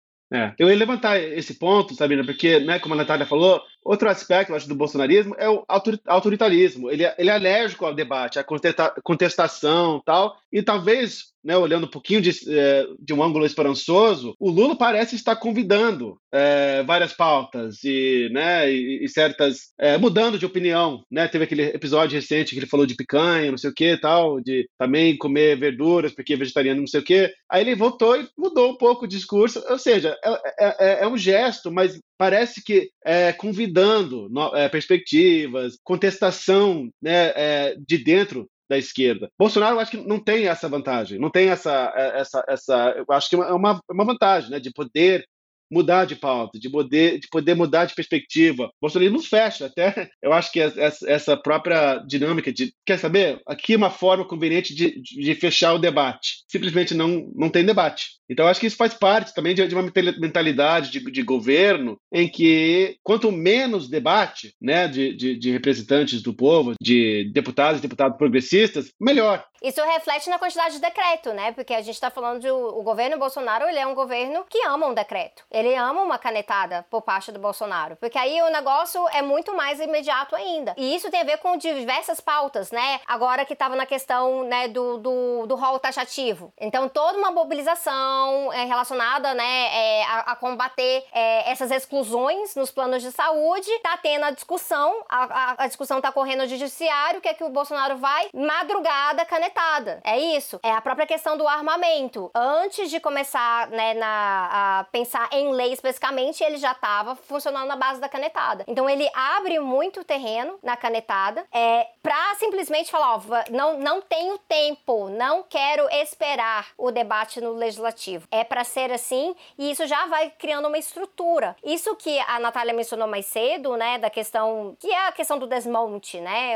Ele veio para destruir. Ele veio para destruir muita coisa, mas não só se destrói, vai se criando outra outra estrutura. A gente viu isso muito na pauta ambiental, porque é, o pessoal ficou muito vidrado ali na figura do Salles. E o Salles, para mim, é, assim, é um excelente exemplo do que é um ministro bolsonarista. Ele, né, ele ilustrava perfeitamente bem. Vocês lembram ali da, da campanha do Salles, né? Ele no novo ali com é, bala para matar sem terra. É, isso era a campanha do Salles. Aí ele vira ministro do meio ambiente, já vem ali por fraude na área ambiental especificamente, faz um enorme estrago no sentido de negacionismo e de desmonte, mas não é só isso. O objetivo não é simplesmente tacar uma bomba e destruir uma infraestrutura, é abrir espaço para outro tipo de infraestrutura. O que permitiu com que o governo Bolsonaro nessa segunda fase com Joaquim Leite esteja operando muito mais parecido com o modelo de capitalismo verde. Então ainda tem desmatamento, ainda tem desmatamento, mas agora onde não tem desmatamento tem vantagens para o mercado financeiro e para o agronegócio trocar créditos. Então eles criam oportunidades. O que me lembra um pouco do fio do Rodrigo Nunes ano passado lá no Twitter. É... E aí eu vou até caçar esse fio novamente para ver se a gente consegue linkar para a galera que está acompanhando a gente hoje, que ele falando dessa, desse lado meio que empreendedor do bolsonarismo, né? De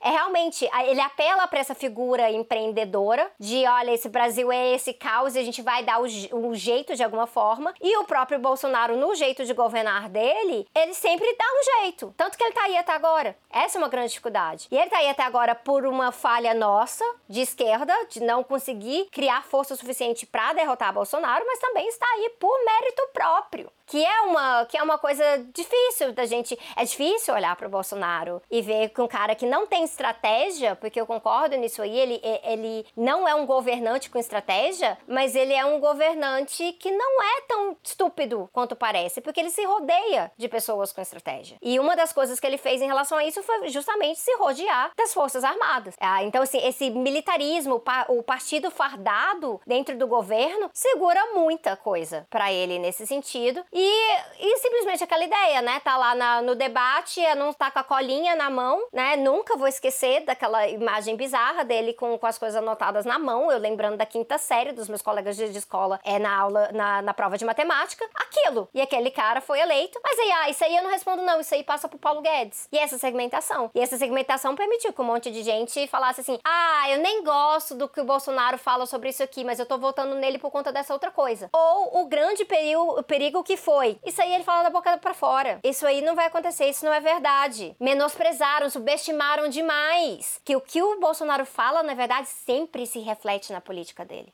Sempre. Muito, sabe? Eu, eu lembro que eu, no começo do mandato dele, eu, eu comentava que era o único candidato que as pessoas diziam que não vai fazer o que cumpre. Não tem problema não, de chegar lá, ele não vai fazer essas coisas. Antes da gente vir aqui pro podcast, eu estava dando uma olhada né, nas coisas em relação às propostas dele de campanha. Eu acho que só teve uma coisa que ele não, talvez, materializou, que foi essa questão do distanciamento com o Centrão, né? Que ele falava muito que ia se manter distante, que não, né? Falava muito mal desse pessoal e agora estão né, tá um sustentando o outro. Mas o resto, tudo que ele falava se materializou de alguma forma é uma política pública. O que ele falava sobre as mulheres se materializou no esvaziamento de recursos para combate à violência, se materializou nas propostas. A reforma da Previdência, gente, ela impactou a questão da idade só para as mulheres, né? Teve várias outras coisas que foram é, para homens e mulheres, mas no grosso, assim, muita coisa foi nas mulheres, que é quem ele acha, inclusive, que o quê? Que é para ganhar menos, né? Que, ah, que, que merece ganhar menos mesmo. É, o que ele falava da, é, do tema dos movimentos indígenas, isso está se traduzindo na política, assim, de, de uma forma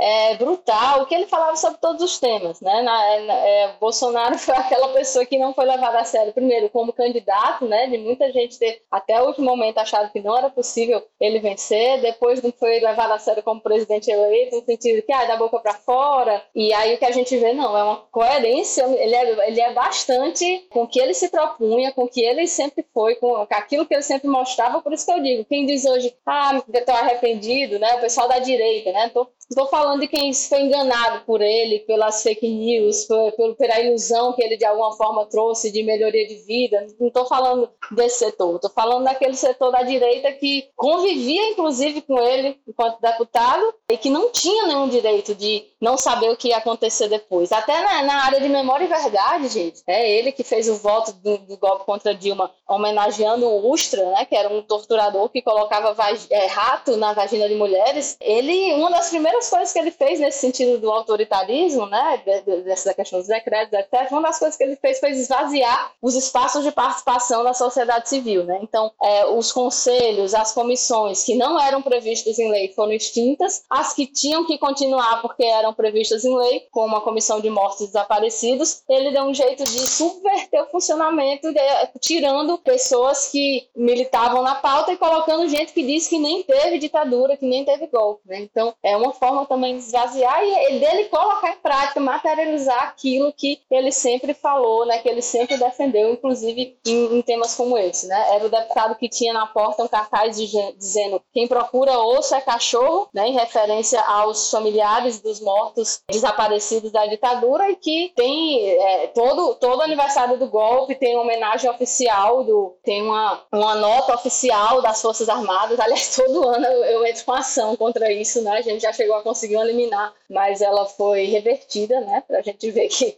é, esses outros poderes também são muito coniventes, mesmo com coisas mais absurdas em muitos momentos. Mas é isso, né? Ele coloca em prática sim. E acho que é uma coisa, o maior erro que a gente pode fazer esse ano é subestimar de novo, né? É subestimar de novo, achar que ah, não, porque teve 600 mil mortes na pandemia e as pessoas estão desempregadas e a gasolina está nesse valor, então ele está derrotado. Não é assim, não é assim. A gente não tem o direito de, de achar isso, tendo em vista o que aconteceu nos últimos anos. Né?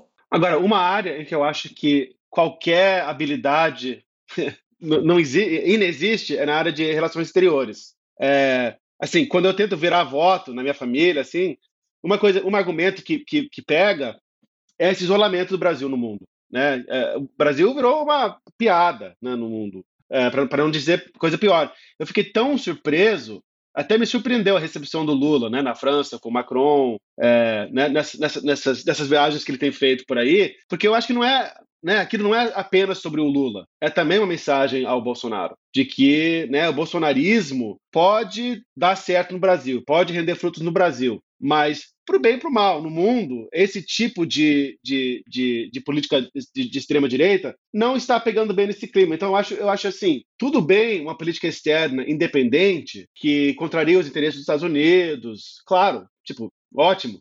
Mas o problema do bolsonarismo é que ele não contrariou né, os Estados Unidos, o, o, os interesses de Washington, pelo contrário, e mesmo assim o Brasil se encontra completamente isolado, sozinho, e sem, nem chega a ser contemplado, né, o Brasil. É, e isso, eu, levanto isso não por questão nacionalista que o Brasil tem que ter, né, mas porque o, o Lula ele, ele, conseguia, ele tinha estatura, né, para mobilizar é, aliados na América Latina, é, na Europa, no Oriente Médio, para isso, para é, nesse, nesse caso sim, né, resistir às influências dos, dos Estados Unidos, né, a área de livre comércio na, na, na América Latina, o, o, governo do PT conseguiu barrar, quase que, né, com os aliados na Argentina e tal, mas conseguiu sim contrariar esses interesses. Então acho que é importante o Brasil poder ter esse papel no mundo é, nesse sentido, para poder defender seus interesses, os interesses de outros países e não apenas, né, lamber botas e colher nada em retorno, nada, nada, nada de bom para ninguém, que é esse governo. Então,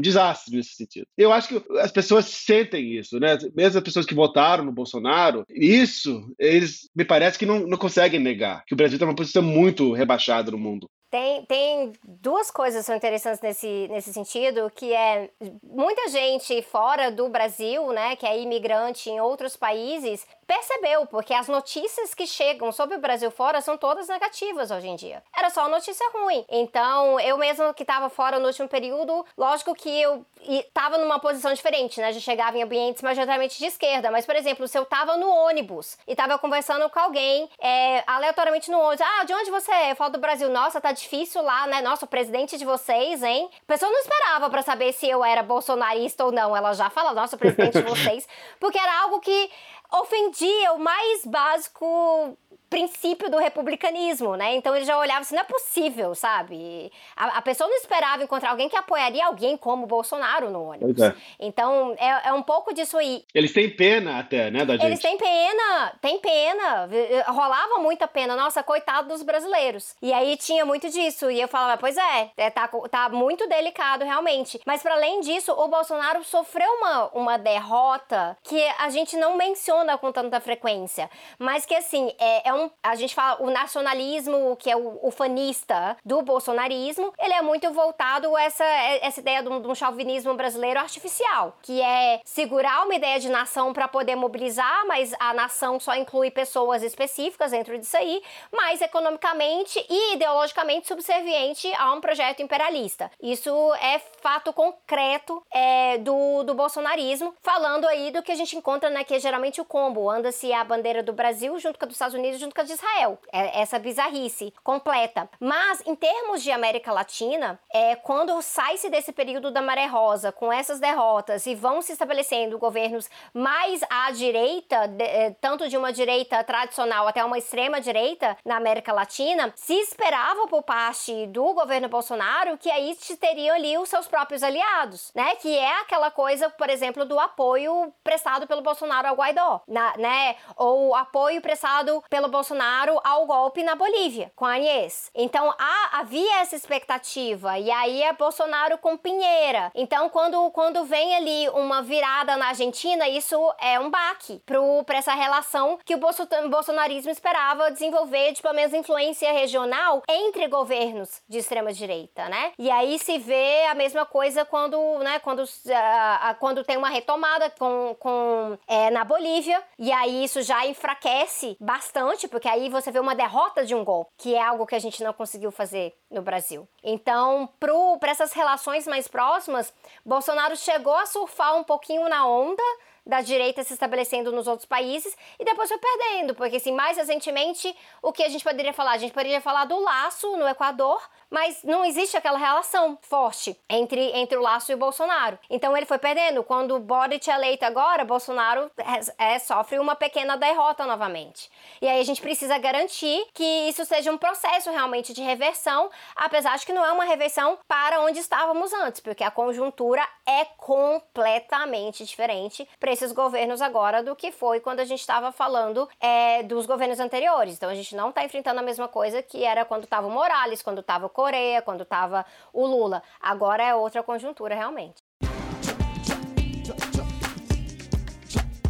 Entrando aqui na parte de repercussão aqui do, do Entre Teses, a gente vai tratar de algumas coisinhas que saíram aí na imprensa, alguns estudos. Eu queria começar aqui com um estudo que foi publicado pelo Instituto Tricontinental, que se chama A Questão Militar no Brasil, o retorno do protagonismo dos militares na política, que tem tudo a ver com as coisas que a gente mencionou, mas aqui eu vou trazer um pouquinho de uma definição que está no texto. E aí eu leio para vocês. O Brasil não tem governo de militares, pois estes não ocupam o Estado enquanto pessoas físicas, mas como parte de uma mesma corporação apartada do restante da sociedade. Como também, ao contrário da ditadura de 1964, não são as Forças Armadas quem escolhe seus representantes conforme a hierarquia e disciplina. Ocorre um híbrido, um governo militarizado, em que um partido militar, onde se forjou ao longo de décadas Jair Bolsonaro, coordena o atual bloco no poder. O partido militar tem um projeto de poder de longo prazo e deverá seguir nas cena política brasileira. O que é observado nesse avanço das forças militares na cena política é um processo de militarização do Estado e da sociedade brasileira.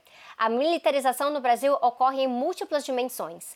A primeira dimensão da militarização é a crescente ocupação de cargos no sistema político, sejam eles de forma eletiva ou por indicação. E aí, aqui Natália André, o que eu penso que é, se Bolsonaro sai, isso já vai ser um grande baque para o Partido Verde Oliva, porque nesse sentido eles vão perder cargos diretamente cargo diretamente, Sabrina. Inclusive, assim, tem os cargos da alta cúpula, né, do executivo, mas esse dado é do ano passado, né, mas nada indica que tenha tido alguma alteração significativa. É, eram mais de 6 mil militares ocupando cargos civis no governo Bolsonaro, né, e o próprio Ministério da Defesa, né, que a a criação dele era no sentido de ampliar algum controle civil em relação às Forças Armadas, como deve ser, né, até um espaço como esse está posto como militarizado. Né? Então, tinha duas, dois comentários sobre isso. Um, que esses setores das Forças Armadas tiveram um papel essencial na, na vida política do país. Né? O primeiro, ali na, na questão da prisão de Lula, né, na decisão sobre se Lula seria solto ou não, a interferência é gravíssima, e na própria construção da candidatura de Bolsonaro, né, na construção da sua vitória. Né? Então a gente tem é, é interessante a expressão partido militar, porque sem dúvidas tem um setor das Forças Armadas que está participando da política de forma, é, de forma muito ativa. E o outro comentário era sobre esse, esse crescimento do militarismo é, e da força política. Também, na minha opinião, a gente tem que relacionar com o avanço do projeto ultraneoliberal, né? porque se a gente tem uma sociedade com essa concepção militarizada, é, significa mais pessoas achando que a questão social tem que virar caso de polícia. Né? E para o neoliberalismo ampliar suas políticas de exploração, né? ampliar os projetos que se tem de como tornar mais fácil, menos custoso a exploração da classe trabalhadora, não tem como fazer isso sem uma boa dose de repressão. Né? Então é, é mais uma retroalimentação desses setores. Uma das coisas que me assusta também, não só esse militarismo, mas a, recrudesc a recrudescência, reaparição, reaparização de, de, uma certa, de um certo anticomunismo, um anti-esquerdismo também é, nas fileiras né, das, das, Forças Armadas. Eu estou escrevendo, aliás, eu já escrevi um, texto para a Folha para marcar o aniversário do golpe, em que eu, eu olho assim os discursos dos generais nos aniversários do golpe durante a ditadura, comparando com os pontos sobre a ditadura que Bolsonaro e bolsonaristas levantam. E não é de, se surpreender que tem muita semelhança, né? Os mesmos pontos de ênfase. Uma das coisas, claro, é esse, essa paranoia anti-esquerdista, anticomunista, né, na época, que me preocupa um pouco, né, por as razões que, que vocês duas levantaram, sobre o potencial político real disso agora, contra a esquerda, de homens fardados. Mas outra também se enxerga também é, é uma semelhança em que não, porque Uh, os militares sabiam garantir a ordem, nós precisamos saber também fazer isso, um pouco o que a Natália estava falando. Nós também precisamos saber, é, né, esse, esse, discurso da ordem, em que o, o, papel do governo federal, um dos poucos papéis que o Bolsonaro, aliás, parece gostar, é disso, né? Aí nas formações do, do, dos cadetes da polícia, da polícia militar, é, né? Esse, esse, esse papel de força que o Estado tem. Isso parece que ele, ele gosta de, de, de mostrar, de construir e tal. É, eu acho isso muito preocupante. Então, eu acho que essa oportunidade agora nesse mês, né, de, de lembrar o golpe em si e pensar em como a, a lógica, como se, os argumentos históricos, muitas das quais não param em pé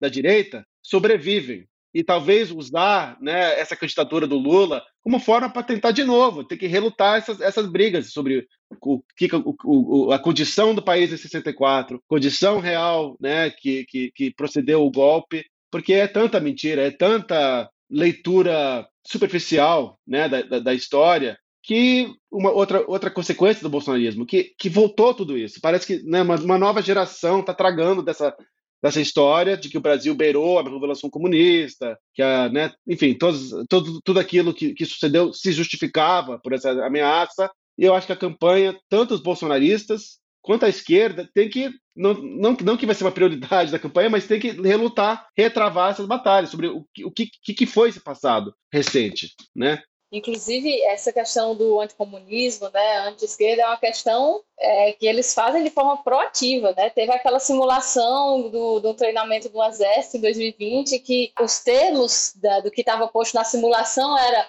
uma dissidência do Partido dos Operários, era um, era um partido fictício. É, militantes do Movimento de Luta pela Terra, MLT, era um partido fictício, né? Então, isso é feito conscientemente, né? Inclusive, na, lá no, no, Congresso, nesses últimos meses, é, os discursos contra alguns projetos ou a favor de alguns projetos, como é, um que determinava o retorno das grávidas, é, aos locais, ao trabalho presencial, eles eles estão usando isso de forma muito é, intencional mesmo. Esse pessoal da esquerda não quer que as mulheres trabalhem, aí as mulheres vão ser demitidas se não voltarem para um ambiente de trabalho desse tipo, né? É, então, realmente, é, é, algo que vai estar, vai estar posto abertamente na, nesse período, né, nesse ano eleitoral. E isso, mesmo se o Bolsonaro perder, ele, né, ele ressuscitou um, um, um, clima que, enfim, já via crescendo, né, com, com o golpe e tudo mais, mas, sei lá, parece que vocês que estão aí devem estar sentindo bem mais. E isso se relaciona com a próxima coisa que a gente vai repercutir aqui. Eu vou ler aqui, vocês vão fazer a, a conexão imediatamente, que é uma matéria que eu vou mencionar agora que diz: Grupos neonazistas crescem 270% no Brasil em três anos. Estudiosos temem que presença online transborde para ataques violentos. E aí um trechinho aqui diz: mapa elaborado pela antropóloga Adriana Dias, que se dedica a pesquisar o neonazismo do Brasil desde 2002, mostra que existem pelo menos 530 núcleos extremistas, um universo que pode chegar a 10 mil pessoas. Isso representa um crescimento de 270,6% de janeiro de 2019 a maio de 2021. Entre os grupos extremistas, neonazistas são a maioria. Adriana explica que eles têm semelhanças entre si. Eles começam sempre com masculinismo, ou seja, eles têm têm um ódio ao feminino e por isso uma masculinidade tóxica. Eles têm antissemitismo, eles têm ódio a negro, eles têm ódio a LGBTQIAP+, ódio a nordestinos, ódio a imigrantes, negação do holocausto, enumera. E é ao mesmo tempo que se tem um aumento do, do anticomunismo, vai se ter também um aumento do neonazismo. Então, é isso, é, são movimentos muito paralelos na história, né? É, e a gente estava comentando no começo, né, quando a gente estava trazendo coisas sobre o conceito de bolsonarismo, que uma das características é essa eleição de um inimigo em comum, né? Esse tema do anticomunismo, a gente estava até comentando no começo, né, é, quando estava caracterizando o bolsonarismo, que eles elegem um inimigo comum, né? Isso é uma das coisas que que aglutina esse setor da extrema-direita. E tanto isso, isso tem muito impacto na, na vida real da gente. É, recentemente, o Centro LGBT aqui de Natal recebeu ameaças né, pelo, por, por contato telefônico com é, elementos e símbolos nazistas né, nessas ameaças ao centro LGBT, não, centro de cidadania é, LGBT. A gente vê também essa a violência racista com características muito brutais, né, muito violentas. Esses casos de, de espancamento com, é, em pessoas negras amarradas, né, Teve aquele caso muito simbólico de Moise no Rio. Mas aqui também, no interior do Rio Grande do Norte, a gente teve um caso né, de, de um, um quilombola que, que sofreu uma agressão nesses termos. Né? Então, a gente vê esses discursos sim terem impacto concreto no aumento de determinados tipos de violência. E é, a gente está tra trazendo essa questão dos grupos neonazistas, que, aliás, o governo Bolsonaro, que a gente não tem nenhuma dúvida, contribuiu muito com isso. É, foram é, dezenas as situações em que membros do governo fizeram apologia, é, trouxeram símbolos nitidamente nazistas, né, em momentos públicos. E para além dessa questão específica, a gente vê que esse discurso do, de eliminar o inimigo, ele é muito recorrente, né? A gente que, que é mulher de esquerda, está na política, a violência política contra a gente, ela tem sempre um, um conteúdo muito forte nesse sentido. No final do ano passado, eu sofri um ataque de um apresentador que, para além do conteúdo machista do ataque, dizendo que era para eu ir lavar a cueca suja do meu marido, ele terminou dizendo que ninguém tem uma metralhadora, não. A gente tem que eliminar esse pessoal, né? É, tem gente que acha que isso é bobo, porque ah, foi só uma fala, né? Assim como minimizavam tanto Bolsonaro. Mas não, gente, isso tem consequência concreta na nossa vida, de risco à integridade física mesmo, tanto de ameaças que eu recebi depois disso isso, se referindo a isso, né? Então é, é algo gravíssimo, né? É uma coisa que mesmo a gente conseguindo derrotar Bolsonaro eleitoralmente, mas é um legado dele que vai ficar e que a gente precisa, assim, jogar na lata do lixo na história com, com quanto antes, né? Com, com toda a nossa força. Se trata aqui de é, querer eliminar nossos corpos. Né? Por isso que é tão absurdo, né, Natália? O discurso de que não, porque a esquerda é, é extremista, bolsonarismo é, é, é extremista, como, né, como se como se Lula tivesse tão distante do centro quanto Bolsonaro. É um absurdo isso, né? Essa simetria absurda. É, é, é um discurso que a gente, vê, a gente vê tanto né, na mídia, de que não, a terceira via, porque nenhum dos extremos é, é seria bom para o país. Agora, me parece uma falsa equivalência assim, das piores da história brasileira. Né?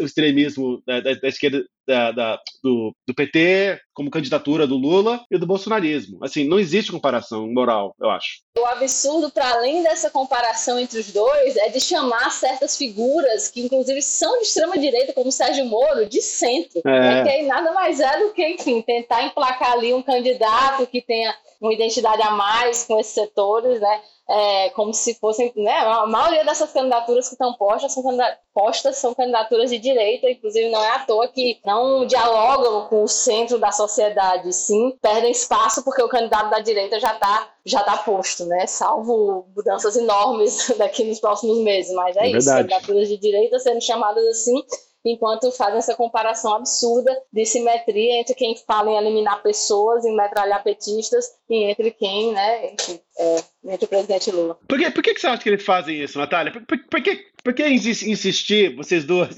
é, em, em, chamar, por exemplo, uma candidatura, candidatura a Moro de centro? É, será que as, as pessoas acham mesmo que é isso, ou porque buscam uma alternativa mais, sei lá, tragável? Eu acho que é um jeito de tentar tornar mais palatável, né? É, eu acho que alguns desses setores acabaram sim tendo conflitos com o Bolsonaro. Vamos citar o exemplo da própria Rede Globo, né? Mesmo eles tendo muito em comum, principalmente no que tem defendido no projeto econômico, teve conflitos e uma candidatura né, é, limpinha, né? que eles gostariam que tivesse alguém mais apresentável, né? O que é irônico, né? Porque a tal da candidatura limpinha foi repreendida por ter perseguido e, e, e, condenado, né, injustamente uma pessoa. Então, assim, e não qualquer pessoa. O Lula, num contexto eleitoral que gerou a, é, um contexto muito mais favorável para a eleição do Bolsonaro e depois ele virou super ministro da Justiça. Então, de limpinho não tem nada, né, no histórico do Moro. Mas para eles é importante ter aí uma alternativa que não se queima tão facilmente, porque realmente perto do Bolsonaro, por mais que o Moro seja parte do fenômeno que do, do bolsonarismo, ele não é o bolsonarismo em si, eu, eu colocaria ele um pouco mais atrelado ao que a gente caracteriza como nova direita, mas ele foi um pilar de eleição para o bolsonarismo, porque sem as ações do Moro, não, 2018 não teria sido da forma que foi. A gente sabe que foi muito determinante no processo, apesar de não ser o único determinante. Mas eles fazem esse tipo de movimentação porque o que eu ia dizer é que até hoje eu considero considero, e eu vou falar assim no, no, sentido de é um apreço, um apreço pela ironia das coisas, que é aqui, o título daquele editorial do Estadão sobre uma escolha muito difícil a gente continua preso nisso aí, porque o estado de despolitização, ele é tamanho em que muita gente ainda acha que é uma escolha muito difícil.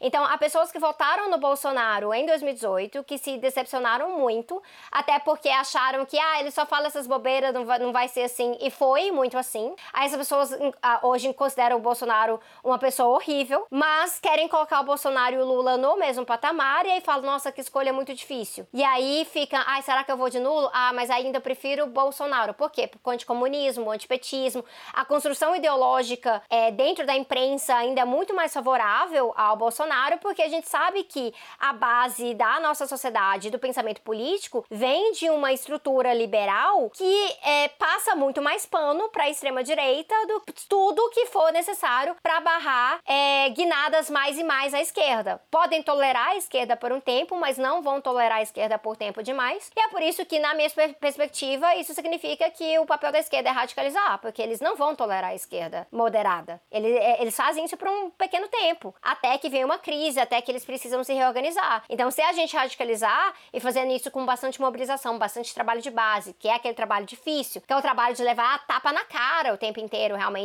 da população por conta, né, desses processos diversos de despolitização, pelo conservadorismo que cresceu muito na sociedade, mas é o trabalho que tem que ser feito. É um trabalho ingrato, ele não paga diretamente, mas ele, ele é bastante necessário e só com ele realmente a gente vai poder tratar, né, da forma que a Natália colocou ali, de realmente colocar Bolsonaro e o bolsonarismo na lata de lixo da história, mas também construindo as alternativas concretas que são necessárias para que aí a gente não esteja é daqui uns 8 ou 12 anos lidando com uma outra versão, um outro fenômeno, mas que seja uma versão realmente das retomadas de extrema direita ao redor do mundo. A gente não pode ficar nesse ciclo para sempre. O nosso tempo está cada vez mais curto em relação à soma de todas as crises que a gente enfrenta, não somente no Brasil, mas no planeta, né? Concordo muito. E só para antes da gente pular para o próximo link, é uma coisa que às vezes em alguns setores do nosso campo, a gente, a gente não, né? Esses setores buscam atalhos, né? Às vezes há uma, uma frente super ampla que envolva aqui uma diversidade ideológica, que abarque também é, setores da direita, vai ser mais fácil assim. Só que é, a gente falou que várias vezes hoje no programa sobre como é, toda a política conservadora que se identifica com o bolsonarismo, ela está também atrelada a essa política neoliberal que está lascando a vida do nosso povo de um, de um, jeito assim que há muito tempo a gente não via, gente catando resto de comida no lixo, gente. Então, é isso que Sabrina disse, não é só derrotar Bolsonaro, a gente precisa abrir os caminhos para pensar de novo num, num, tipo de programa, de agenda que pense na dignidade do povo, que, que pense em três refeições por dia de novo, que saia daqui com o teto dos gastos, não vai ter governo Lula que consiga ser melhor que os outros, porque está proibido aumentar investimento investimento nos serviços que são utilizados pela classe trabalhadora. Então não é só derrotar Bolsonaro, né? É saber que é, não só para a gente avançar, a gente vai precisar de um outro é, patamar de mobilização, sim, porque alianças que signifiquem atalhos com esses setores da direita não vão nos garantir a aplicação no programa que a gente quer, como também manter sempre a guarda alta, porque é, é a classe dominante brasileira nunca hesitou. Se for para jogar a democracia no lixo, para garantir a, a, o nível de lucro, isso vai ser feito. E vai, já foi feito várias vezes, e foi feito em 2016, e foi feito em 2018, e eles não vão hesitar se tiverem que fazer de novo. Se for para votar em Bolsonaro, porque é o que é melhor para aplicar o programa, eles já tampam o nariz e votam sem, sem é, maiores pudores, né? Fazem um editorial desse assim, se justificando que ah, tive dúvida, mas foi necessária. Lava a mão. É, e depois vão, eles vão, né? Então isso dá guarda alta, assim, de que é, essas articulações com esses setores é sabendo que são setores que têm interesses opostos, né? É inconciliável, né? A conciliação de classes ela é sempre por muito pouco tempo, enquanto é possível manter a taxa de lucros da classe dominante. Qualquer abalo nisso significa é, ruptura e que pena que muitas vezes não por nossa parte primeiro, né? Como na verdade aconteceu nos últimos anos. E agora estamos chegando ao final do Entre Teses, desse nosso primeiro episódio, que tratou de um tema muito desagradável, infelizmente, mas aqui em companhia bastante agradável. Então, por conta disso, eu queria pedir para André e Natália nos agraciarem aí com algumas palavras finais, trazer alguma indicação pra gente, sugestão de coisas que se relacionam com essa temática no geral, pode ser qualquer coisa realmente, pra gente se aprofundar de formas variadas também. E claro, mencionando onde quem acompanha o Entre Teses pode saber mais do que vocês estão fazendo, porque a gente quer ó, somar, aqui é sobre agregar mesmo. Sabrina, primeiro eu queria agradecer mais uma vez a oportunidade, achei muito legal, fiquei muito feliz quando recebi o convite, fiquei muito feliz hoje de participar. Deixa eu pensar aqui, de recomendação, eu estou lendo o livro de Fernando Moraes, que é uma, a biografia de Lula, né? E acho que é um livro muito, muito bacana de ler, porque, enfim, para além de conhecer qual foi a trajetória é, pessoal dele, que é uma coisa muito impressionante no sentido de é, era um retirante nordestino que era tão tímido que não conseguia vender uma laranja na rua e virou presidente. Mas o mais Quem diria, valioso né? do... Quem diria? Quem diria? Quem diria? O mais valioso do livro é, sem dúvidas, entender qual foi o contexto histórico daquela época, né? O que estava acontecendo no país no momento em que foi possível criar um partido como o Partido dos Trabalhadores, né? No momento em que foi possível projetar uma liderança com essa característica popular, né? Que até hoje a gente sabe né? a, a, o significado né? disso. E, é, enfim, tô, tô gostando muito. Ainda tô lendo, né? Não terminei, mas tô gostando muito porque faz essa contextualização e nos faz refletir também, assim, como o perfil da classe trabalhadora sofreu mudanças, né? No livro fala muito dos momentos no sindicato, fala muito do, dos momentos da greve e hoje a gente vê a precarização, assim, de a nossa juventude espalhada aí nos trabalhos de aplicativo do Uber, do iFood, é, pensando em, em reivindicar os direitos mais básicos de, da época da Revolução Industrial, de ter uma carga horária, né, de ter uma remuneração mínima pelo tempo trabalhado, né? Isso é, eu achei isso muito foda também, assim, essa, como esses, essas últimas décadas trouxeram mudanças que representam desafios novos para a gente. Acho que é, é isso, recomendaria esse, a leitura desse livro. Como o podcast tem ouvintes do país todo, tem um, um, grupo de teatro aqui do Rio Grande do Norte, que é o Grupo Carmim, que vai estar tá aí em abril e maio no Rio de Janeiro com uma peça chamada Jaci, que é muito bacana é, e que fala muito de como foi aqui a construção da política das oligarquias aqui no Rio Grande do Norte. Então, quem, quem tiver por lá já recomendo. E vocês encontram nas redes sociais todas, né? É, o Instagram é Natália Bonavides, o Twitter é Nat Bonavides, só o, NAT, Nat Bonavides, Facebook Natália Bonavides, o TikTok, gente, eu tô ainda apanhando muito, mas é por aí também, não faço todas dancinhas, nós, Todas nós. e, eu me sinto muito é... velha no TikTok, gente. Nossa, é, tem, tem piadas é. que eu nem entendo, mas é isso, né? Vamos, vamos ocupando os espaços que, que der. E o Natália é sem H, né? Toda Natália tem essa pergunta. Natália normal ou Natália com H? Natália sem H, N-A-T-A. É, contatos institucionais com o nosso mandato, né? Sugestões, críticas, ideias de projetos, mandato arroba nataliabonavides.com.br. Quem for do Rio Grande do Norte, não custa dizer que você é candidata à reeleição nesse ano.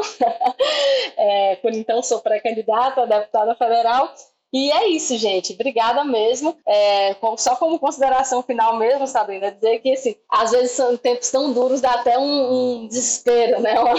Meu Deus, como é que a gente vai sair disso? O que, é que vai acontecer? Mas acho que são nesses momentos mesmo em que a gente mais tem essa tarefa militante mesmo, que é alimentar a esperança, né? Que é, é saber que a história não está dada, saber que a gente está vivo nesse momento e isso é uma oportunidade enorme é, de escrever junto à história. E é, acho que a gente já passou por muitos momentos duros na nossa história, né? A classe trabalhadora já passou por muitos momentos é, muito difíceis e só saiu deles com muita mobilização, com muita luta, né? Não tem nenhum, nada que a gente tenha, nenhum direito que a gente tenha que tenha sido dado, que tenha sido entregue. Foi tudo arrancado. Então, isso nos indica qual o caminho, né? Qual o caminho não só para o processo eleitoral desse ano, mas muito mais importante para a gente mudar a sociedade que a gente quer, porque nos marcos do capitalismo a gente pode ajeitar uma coisa ou outra, mas é, dignidade mesmo não, não tem como para a classe trabalhadora. Então, estamos juntas, muito obrigada, fora Bolsonaro e viva o socialismo. Estamos aí, André. Bom, vocês duas são uma inspiração, eu, acompanho vocês duas né, nas redes sociais faz tempo. A vida me levou para cá, né? Então aqui eu, eu assisto, eu, ve, eu, eu, tento achar maneiras de, de, de me engajar. Então, duas formas. Uma forma acadêmica, encontrei esse, né, né, esse, esse hábito que eu tenho de ler a produção acadêmica sobre o Brasil aqui, coisas que eu acho legais que podem contribuir. Às vezes eu escrevo resenha na Folha, então o livro, não, não esse novo, mas do John French, é, que eu li, achei muito bom, vai sair no Brasil também, então né, vai ter o Moraes, vai ter o John French também, historiador, grande historiador brasilianista, é, enfim, vai ser, vai ser é muito bom também. É, e também outra, outra coisa mais, assim, de, é, acho que de militância mesmo, é o Washington Brazil Office, chamaria atenção para esse novo, essa nova organização que foi idealizada por meu orientador, James Green, né? Que a ideia básica é para ser uma casa institucional para contatos institucionais entre movimentos sociais no Brasil e Washington, né? Vários contatos já com é, deputados e deputadas aqui, né? É, é, é em Washington, é, MTST, APIB, vários é, dessas organizações já, já estamos em contato. Fizemos uma reunião inaugural com, entre outros, né? Sônia Guajajara, entre outros. E eu estou, enfim, me empenhando em, em, em, em ajudar a, a deslanchar esse projeto, porque de novo, sinto falta aqui nesse momento tão difícil no Brasil, que também é um momento difícil também, né, nesses anos, mas de, de poder contribuir algo. É, então é isso, Washington Brazil Office, tá nas redes sociais, é, tudo mais. E recomendação, eu queria recomendar uma banda né, brasileira que são os meus amigos, que eu sempre acho tão legal a, a mistura de influências musicais e, e, conteúdo político, que é, é Francisco Olombre, né, que está tendo sucesso. Ah, amo! Então, eu, eu, eu, sinto muito orgulho, assim. São seus amigos, achei chique demais agora. Pois é, pois é, tipo, todos nós tínhamos bandas, assim, de punk e tudo mais, mas eles, cara, conseguiram, assim, sabe? Não sabia desse seu passado, não, André? É, não, eram, eram assim, amigos ó, de infância mesmo, do, do, do Sebastião e do Matheus. Toca o quê, André? Toca o quê? Toco baixo e guitarra também, mas é, meu irmão na batera tudo mais. O pessoal lá do, do